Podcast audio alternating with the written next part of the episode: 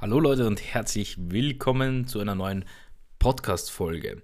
Heute schauen wir uns an äh, diesen Eindruck bzw. den Blick und den Unterschied zwischen einer klassischen Agentur und einer modernen Agentur. Ja, denn ich möchte das mal klarstellen, dass es mehrere Agenturformen gibt und dass dieser Agenturbegriff ja, und auch mit dem Begriff Freelancer und ich weiß nicht was allem so ein bisschen vermixt wird und ich möchte da mal ein bisschen Klarheit schaffen für euch und ähm, ja, starten wir mal mit dem klassischen Bild. Ja, wenn ich euch frage, wie stellt ihr euch eine Agentur vor, dann ist es so, dass die meisten sich denken, mh, hm, eine Agentur hat ein großes Office und dort sitzen alle drinnen und es sind so und so viele Mitarbeiter und ähm, that's it. Ja, das ist eine erfolgreiche Agentur im klassischen Sinne. Ja, so wie ich es auch am Anfang äh, in meinem Kopf hatte, ähm, wie ich das machen möchte.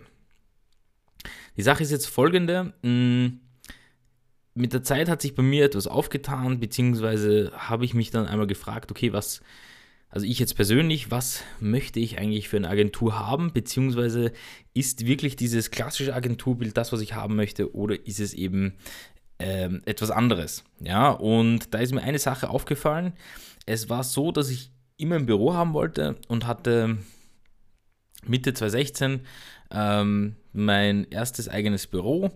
Äh, 25 Quadratmeter Raum für mich alleine und insgesamt 400 Quadratmeter mit einem ähm, Freund von mir, ähm, der eine komplett andere Firma hatte, der hatte nur diesen Raum frei und hat mich eben gefragt, ähm, ob ich da nicht rein möchte. Ja, es wäre cool, weil er braucht eh auch äh, Webdesign und ähm, technische Dinge und hätte mich da gern dabei. Und ich habe gesagt, super. Mm, zu dem Zeitpunkt damals hatte ich schon einen Freelancer, den ich immer wieder ähm, Projekte von mir abgegeben habe.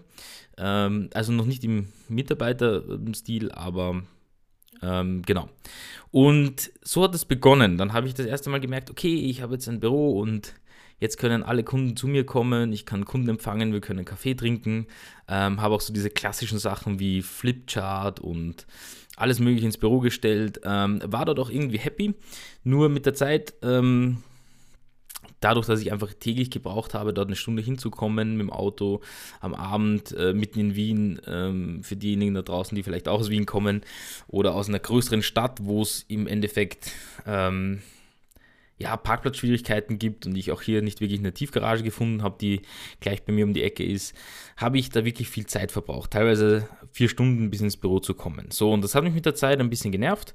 Ähm, und haben mir dann auch überlegt, so, ja, muss ich denn überhaupt ein Büro haben und dieses klassische Bild auch mit Mitarbeitern haben oder geht es nicht auch anders? Und da bin ich dann auf ein paar Personen gestoßen, die eine, eine modernere Ansicht der Dinge hatte.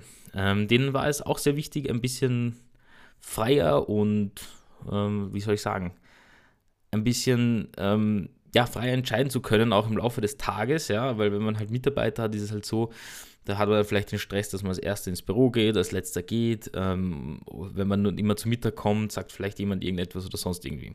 Und das habe ich mir damals ein bisschen anders vorgestellt, weil die Selbstständigkeit habe ich mir gedacht, okay, ich möchte es frei gestalten. Ich arbeite trotzdem irrsinnig viel, also mich würde es jetzt tatsächlich auch äh, nicht stören, mit Leuten im Raum zu sitzen. Aber ich habe gesagt, okay, ähm, wie kann man, was gibt es dann noch für Ansätze? Und habe nach Amerika gesehen oder mir das angeschaut und habe geschaut, ob es tatsächlich erfolgreiche Agenturen gibt, die auch andere Strukturen haben.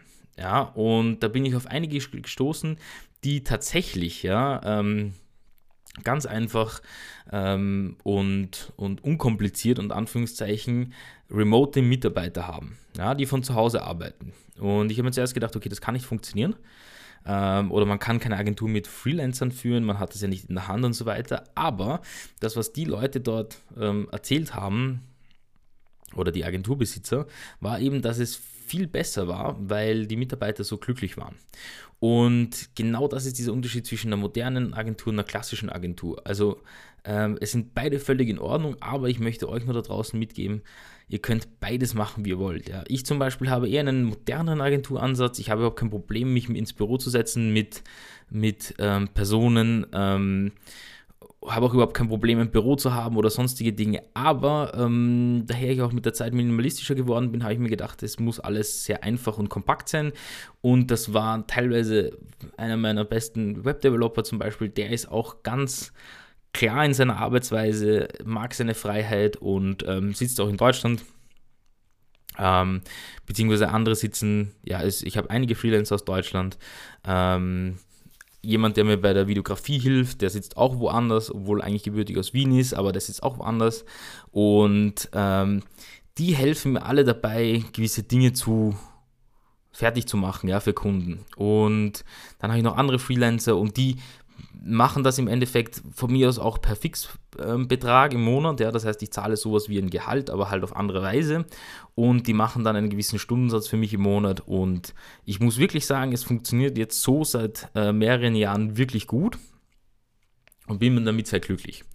Ähm, weil ich einfach gemerkt habe, okay, das gibt mir eine gewisse Freiheit und wenn diejenigen mal in Wien sind oder Lust haben, vorbeizukommen, können sie jederzeit vorbeikommen.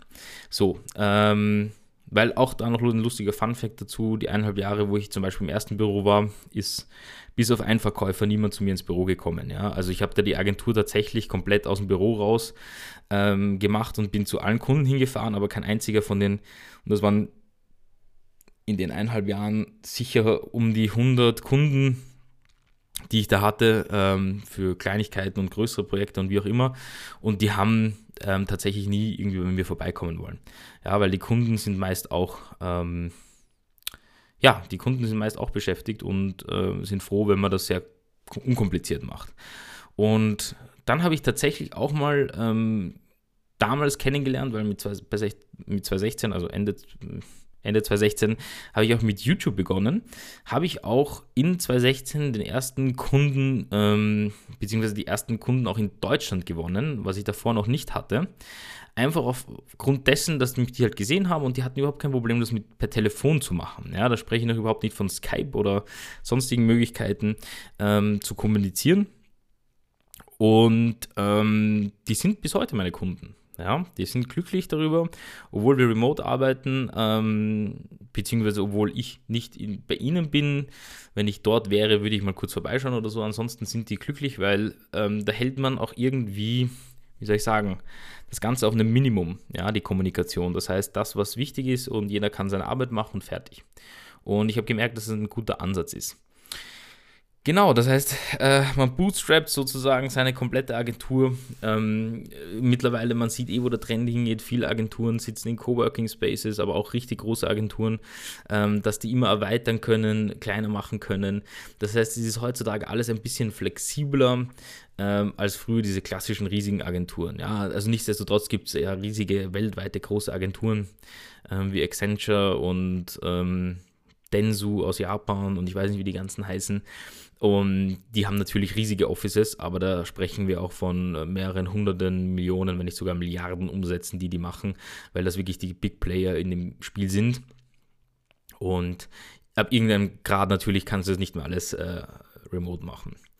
Genau, aber ich wollte euch mal diesen Ansatz auch mitgeben, weil aus meiner Sicht das auf jeden Fall eine extrem interessante Sache ist, die ich auch ähm, so einfach euch mal mit euch mal teilen wollte, einfach auch, um auch teilweise diejenigen, die vielleicht anfangen, den Stress rauszunehmen. Man muss von Anfang an mit Büro und allem drum und dran ähm, das machen. Ich kann euch aus Erfahrung sagen, wenn man dem Kunden also ich erkläre den Kunden offen, so wie es ist, dass ich Freelancer habe, ähm, die das für mich machen und ich weiß halt natürlich auch, welche Projektgrößen ich annehme etc dann ist das auch kein Thema. Ja? Ähm, die sind völlig happy darüber und die verstehen auch, dass man als digitale Firma die digitalen frischen Wind sozusagen in eine andere Firma reinbringt, äh, in Form von Dienstleistungen, ähm, das auch digital macht, ja, beziehungsweise digital aufgebaut hat vielleicht.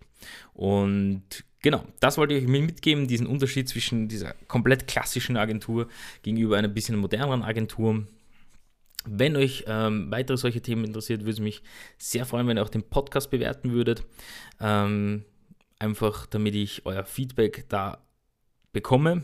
Ähm, geht vor allem bei den Apple-Zuhörern, ähm, die im Podcast von Apple drin sind, da geht das sehr einfach.